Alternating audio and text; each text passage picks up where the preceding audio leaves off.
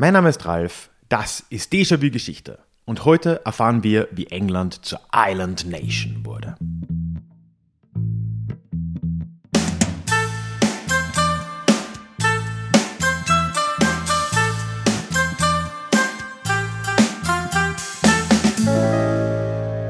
Hallo und herzlich willkommen zurück zu dieser neuen Episode des Déjà-vu Geschichte Podcast. Mein Name ist Ralf und hier in diesem Podcast geht es alle zwei Wochen in die Vergangenheit, immer mit Blick auf das Hier und Jetzt und mit einer Portion Augenzwinkern. Heute sind wir immer noch in der Miniserie Gründungsmythen des Nationalismus. Heute in Folge 5 und es wird heute um England gehen und um die Idee der englischen Nation und wie diese Nation langsam verstanden wurde als eine Island Nation und was das alles zu bedeuten hat. Diese Miniserie wird in wenigen Wochen auch als Hörbuch auf Audible und Co. erscheinen, aber ich habe mir vorher gedacht, man kann das ja auch hier im Podcast schon mal teilen und ich hoffe, du hast da nach wie vor Spaß daran. Bevor wir heute aber reinstarten, möchte ich wie immer noch ganz kurz über den Déjà-vu-Geschichte Newsletter mit dir reden. Denn dieser Newsletter ist die beste Möglichkeit des Austauschs. Wenn du schon länger hier dabei bist, dann weißt du, ich lege nicht so viel Wert auf Social Media.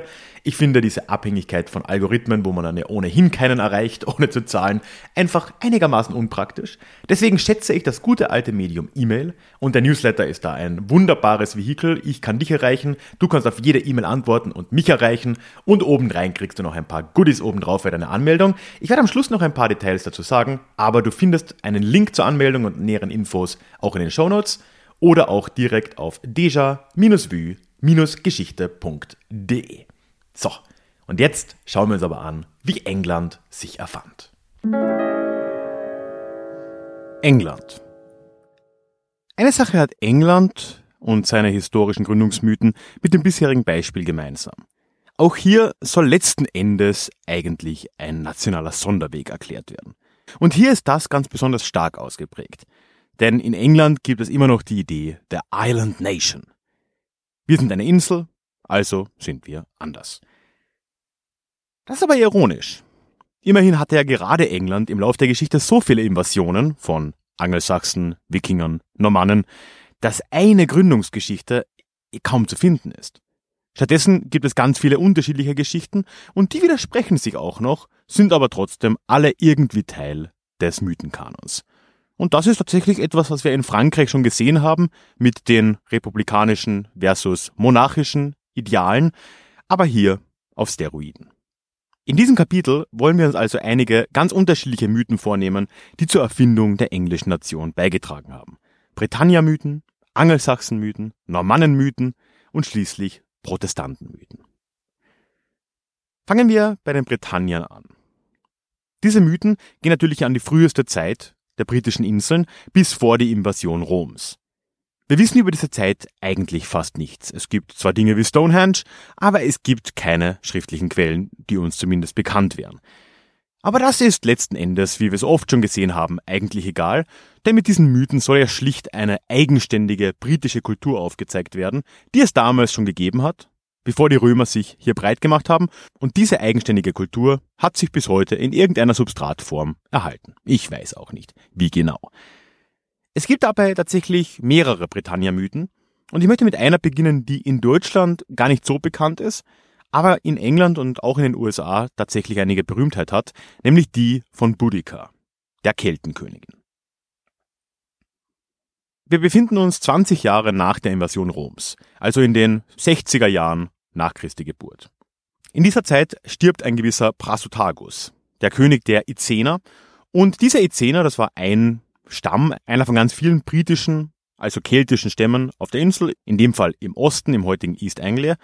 Und seine Frau Boudica soll nun einen Teil seines Landes erben. Den anderen Teil hat er bereits den Römern überschrieben. Er war, seit die Römer aufgetaucht sind, mit denen mehr oder weniger freundschaftlich verbunden. Aber man weiß ja, wie das ist, wenn man Rom, der Großmacht, den kleinen Finger hinhält.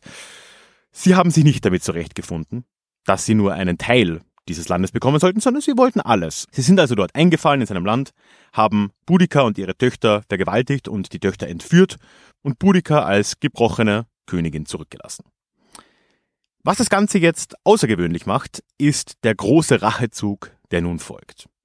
Denn Boudica, ganz ähnlich wie Vercingetorix etwa, 100 Jahre zuvor, kann nun einige andere Stämme um sich schließen, die auch eher unzufrieden waren mit der britischen Herrschaft und die Tatsache ausnutzen, dass in Britannien tatsächlich nur drei Legionen der römischen Armee anwesend waren.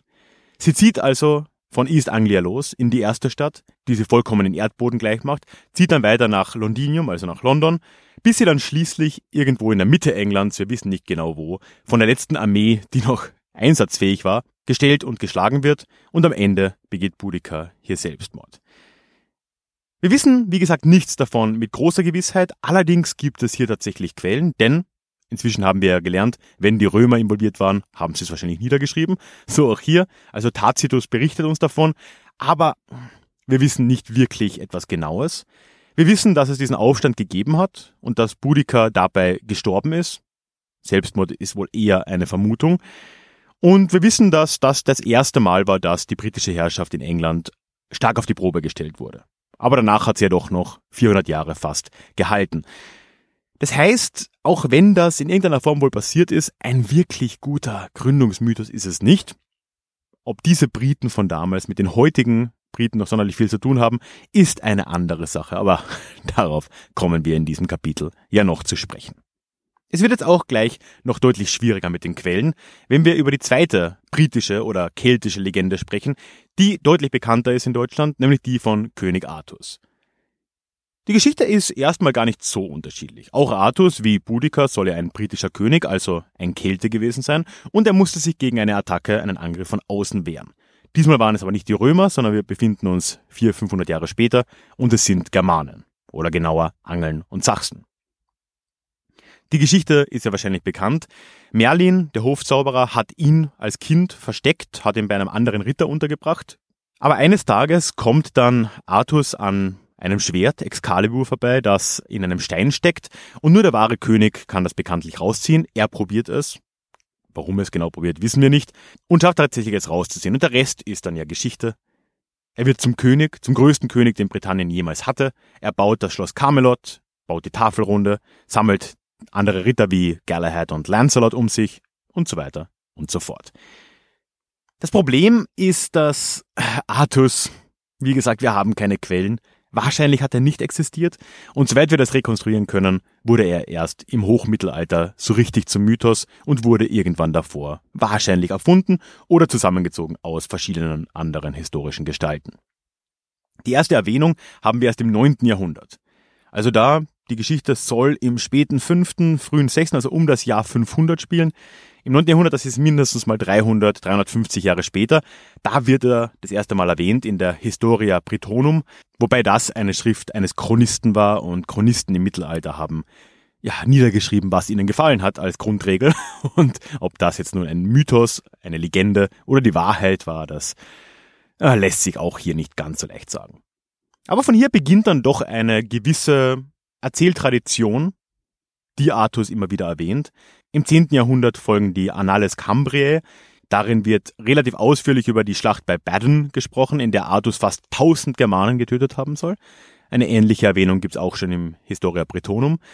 Und danach, im 12. Jahrhundert, kommt dann wirklich ein Riesenkult um König Artus auf. Geoffrey of Monmouth hat da einiges dazu geschrieben. Und in der Folgezeit kommt wirklich wahre Fanfiction auf. Es nennt sich Arthurian Romance.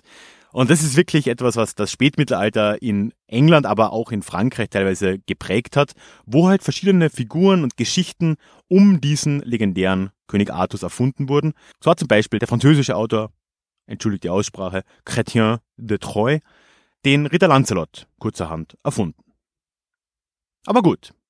Jetzt haben wir doch zwei verschiedene Mythen gesehen. Einerseits Boudica, die ist historisch belegt und hat eine Heldentat vollzogen, indem sie sich aufgelehnt hat gegen die großen Feinde aus Rom. Dann Artus, ja, vielleicht mit irgendeiner historischen Wurzel, ähnliche Geschichte. Das heißt, wir sehen jetzt hier die Briten als ein stolzes Land, das sich gegen den Angriff von außen zur Wehr setzt. Hm. Ist ja eigentlich ein guter Mythos. Was ist als nächstes passiert? ja. Die Angelsachsen kamen. Und surprise, surprise, die sind auch nicht Feinde, die sind auch irgendwie wir. Kommen wir also zu den Angelsachsen-Mythen. Da möchte ich einen hervorheben, es gibt auch hier mehrere, aber einer ist sehr bezeichnend und das ist die Legende von Hengest und Horsa. Hengest und Horsa sollen ein Brüderpaar gewesen sein, das irgendwie über Umwege von nordischen Göttern abstammt. Die haben irgendwann, sie saßen irgendwo im Norden Deutschlands, davon gehört, dass in Britannien wohl Leute gesucht wurden. Dort waren ja vor kurzem die Römer abgezogen und die übrig gebliebenen Britannier hatten mit einigen Problemen, vor allem gegen Pikten im heutigen Schottland zu kämpfen und riefen jetzt anscheinend um Hilfe. Hengest und Horsa lassen sich nicht lange bitten und ziehen mit drei Schiffen und einer entsprechenden Mannschaft rüber nach Britannien und treffen sich dort mit einem König vor Tigern. Ob der wirklich ein König war, können wir eigentlich nicht sagen. Er wird teilweise als König dargestellt, wobei die einen einheitlichen britischen König gab es damals wahrscheinlich nicht. Er ist übrigens auch ein mögliches Vorbild für Artus, aber auch da sind wir uns nicht so sicher. Auf jeden Fall nimmt Vortigern Hengest und Horsa diese Brüder mit ihren Männern freundlich auf und gibt ihnen ein Stück Land im heutigen Kent, also im Südosten Englands. Sie holen immer mehr Leute nach, sie kämpfen tapfer an Seiten Vortigerns und sie helfen ihm auch dabei, eben die Pikten hier und wieder zu schlagen. Früher oder später wenden sie sich aber, und wie hätte es anders kommen können, gegen ihren Chef Vortigern. In dieser Schlacht stirbt Horsa, aber Hengest bleibt siegreich und er begründet dann das Herzogtum Kent, beziehungsweise das spätere Königreich Kent, und damit wird England langsam aber sicher angelsächsisch. Das ist eine grobe Vereinfachung natürlich. Und wir können wohl auch davon ausgehen, dass die Migration der Angeln und Sachsen und eventuell anderer germanischer Völker nach England nicht so einfach und nicht mit drei Schiffen stattgefunden hat. Aber es ist doch ein interessanter Mythos, weil er komplett die Logik umdreht. Wir haben gerade noch über die Britannier geredet, die sich gegen Eroberer von außen zu Wehr setzen und jetzt plötzlich sind hier die Eroberer, Hengest und Horsa, die Nationalhelden, sind cool und sind damit viel cooler als die Verteidiger. Dabei ist doch hier wirklich ein direkter Konflikt zu sehen, wenn wir mal davon ausgehen, dass Vortigern eventuell mit Artus zu vergleichen oder gleichzustellen ist. Na, aber es ist wohl egal. Es ist bei diesen Geschichtsmythen, gerade wenn sie weit in die Vergangenheit reichen und wie in England sehr ausgereift sind, nicht immer wichtig, dass alle miteinander kompatibel sind. Es ist ein bisschen wie bei modernen Verschwörungstheorien. Man kann sowohl an die Flat Earth als auch an die hohle Erde glauben. Wie schon gesagt, wird diese Miniserie auch sehr bald als Hörbuch erscheinen. Und dass ich das einfach auch so kostenlos hier im Podcast teilen kann, das hast du den tollen, tollen Mitgliedern des Déjà-vu Clubs auf Steady zu verdanken. Es ist die Unterstützung dort, die regelmäßige Unterstützung dort, die mir ermöglicht, eben nicht jeden Euro umzudrehen und auch mal ein Bezahlprodukt kostenlos anzubieten. Daher vielen, vielen Dank. Und es würde mich riesig freuen, wenn du Déjà-vu Geschichte auch auf diesem Weg unterstützen würdest. Einen Link zum Club findest du in den Show Notes oder auch nochmal verlinkt auf dieser Sammelseite deja-vu-geschichte.de. Und jetzt weiter mit der Folge. Die neue Logik jedenfalls, dass die Angreifer jetzt die coolen Jungs sind und nicht mehr die Verteidiger. Das würde sich in England auch in den nächsten Mythen, in den chronologisch nächsten Mythen erhalten. Denn jetzt kommen wir zu den Normannen. Da ist ja ein ganz großes Jahr, bekanntlich 1066, die Schlacht bei Hastings, als Wilhelm der Eroberer England eingenommen hat. Da ist davor natürlich schon eine relativ lange Geschichte von Wikingerüberfällen und Wikingereinfällen nach England zu verzeichnen. Das beginnt schon im späten 8. Jahrhundert mit dem Angriff auf das Kloster Lindisfarne und seitdem steht das, was dann bald England würde, ab dem 9. Jahrhundert, unter Beschuss von Wikingern. Alfred der Große war derjenige, der diese angelsächsischen Reiche dann erstmals einte, ebenso um 800. Aber der Konflikt mit den Wikingern, ob es nun Dänen oder Norweger waren, ist in der Zeit nicht übermäßig wichtig, würde seine Herrschaft von Anfang an einschränken. Im Norden Englands entstand das sogenannte Danelag um die Stadt York. Das war eine Region, die de facto unter Wikingerkontrolle stand. Und ja, auch größere Teile Englands gerieten zumindest in die Abhängigkeit dieser skandinavischen Herrscher dort. So ist zum Beispiel im frühen 11. Jahrhundert auch Knut der Große, ich weiß, ein angsteinflößender Name, zu nennen, der weite Teile Englands, aber auch Dänemarks und anderer Teile Skandinaviens in einem Staat beherrschte, wenn auch kurzlebig. Aber gut, jetzt kommen wir zum Jahr 1066 und da stirbt der letzte englische König Edward, der übrigens aber auch schon sowohl angelsächsische als auch normannische Wurzeln hatte aufgrund der gerade geschilderten Ereignisse. Es geben sich jetzt gleich mehrere Leute die Klinke in die Hand und wollen die Macht in England übernehmen. Da wäre ein gewisser Harold, das war der Schwager Edwards, ebenfalls mit skandinavischen Wurzeln. Dann, nicht zu verwechseln, Harald, der König von Norwegen, ähnliche Gründe.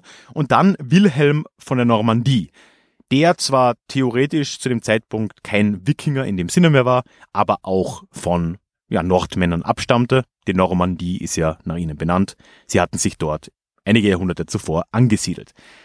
Der Grund, dass all diese Herren jetzt irgendwelche Ansprüche sahen, lag wohl schlicht und ergreifend daran, dass Edward ihnen tatsächlich die Krone zugesprochen hatte. Jedem Einzelnen. Zumindest behaupteten sie das. Harald, der Norweger, hatte ein bisschen Pech mit dem Wetter, fällt dann relativ schnell raus.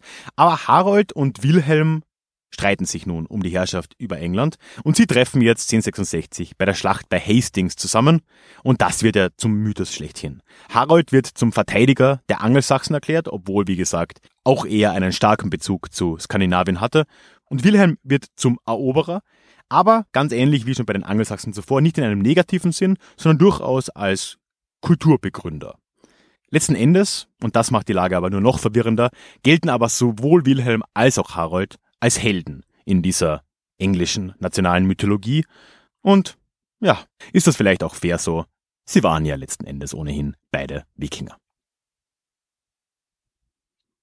Eine letzte Art von Mythos, die England schließlich bis heute prägt, und das ist vielleicht die einzige Gruppe der englischen nationalen Gründungsmythen, die wirklich bis heute aktive Wirkungskraft hat, ist der Mythos des Protestantismus in England der wurde in der Neuzeit ja wirklich zur Staatsräson, nachdem Henry VIII sich bekanntlich vom Papst getrennt hat, nicht unbedingt aus religiösen Gründen, sondern ja, er wollte eben sich scheiden lassen, wurde dieses Thema in der englischen Geschichte ja, zum ewigen Problem. Es gab immer Probleme mit dem Katholizismus. Nach Henrys Tod im 16. Jahrhundert ging es da immer wieder hin und her, um nur einen Namen zu nennen, und man kann denken, wie das ausgegangen ist bei ihrem Namen, wäre da Königin Bloody Mary zu nennen. Und das Ganze ja, erholt sich auch in den nächsten 100 Jahren nicht wirklich, sodass wir im 17. Jahrhundert den englischen Bürgerkrieg sehen. Da ist einerseits König Karl I., der an sich Protestant ist, aber dem offensichtlich gewisse Kreise im Parlament, gerade die Hardcore-Protestanten, die Puritaner, pro-katholische, pro-päpstliche Meinungen unterstellten. Und auf der anderen Seite, auf Seite des Parlaments, schwingt sich ein gewisser Oliver Cromwell zur Führungsfigur auf. Nach einigen Jahren gewinnt die Armee Oliver Cromwells und Karl I. wird enthauptet. Das erste Mal überhaupt in der modernen europäischen Geschichte, dass so etwas geschehen ist. Dann gab es ein paar Jahre der Herrschaft Cromwells und dann wird der Sohn von Karl I., Karl II., wieder ins Land zurückgeholt und man denkt sich so, ja, passt schon, ne? soll er weiter regieren. Es dauert aber nicht lange, bis die Lage dann wieder explodiert, denn in den 1680er Jahren schließlich stirbt dann auch Karl II. und sein Nachfolger James II. ist jetzt ein tatsächlich waschechter Katholik. Und auch hier, das alte Problem kommt auf, was macht man? Man versucht es auf die radikalste mögliche Art zu lösen, und so schreiben ein paar Adlige einfach Wilhelm von Oranien an, Statthalter der Niederlande, und der ist zufällig auch verschwägert mit James, sollte man dazu sagen, ob er denn nicht nach England kommen kann und das ganze Problem für sie löst, weil der war Protestant.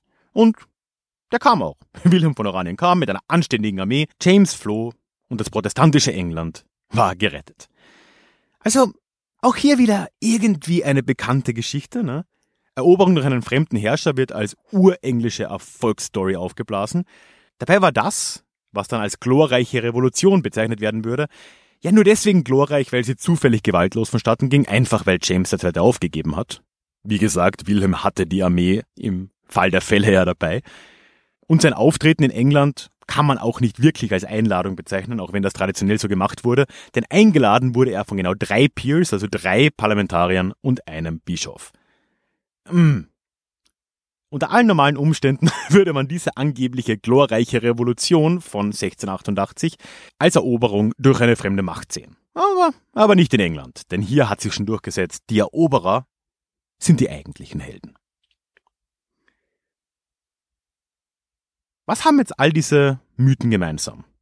Die vielleicht ethnischen Mythen, von den Britanniern über die Angelsachsen, über die Normannen, Wikinger, die irgendwo diese englische Nation ausmachen sollen, und andererseits dieser Mythos des Protestantismus.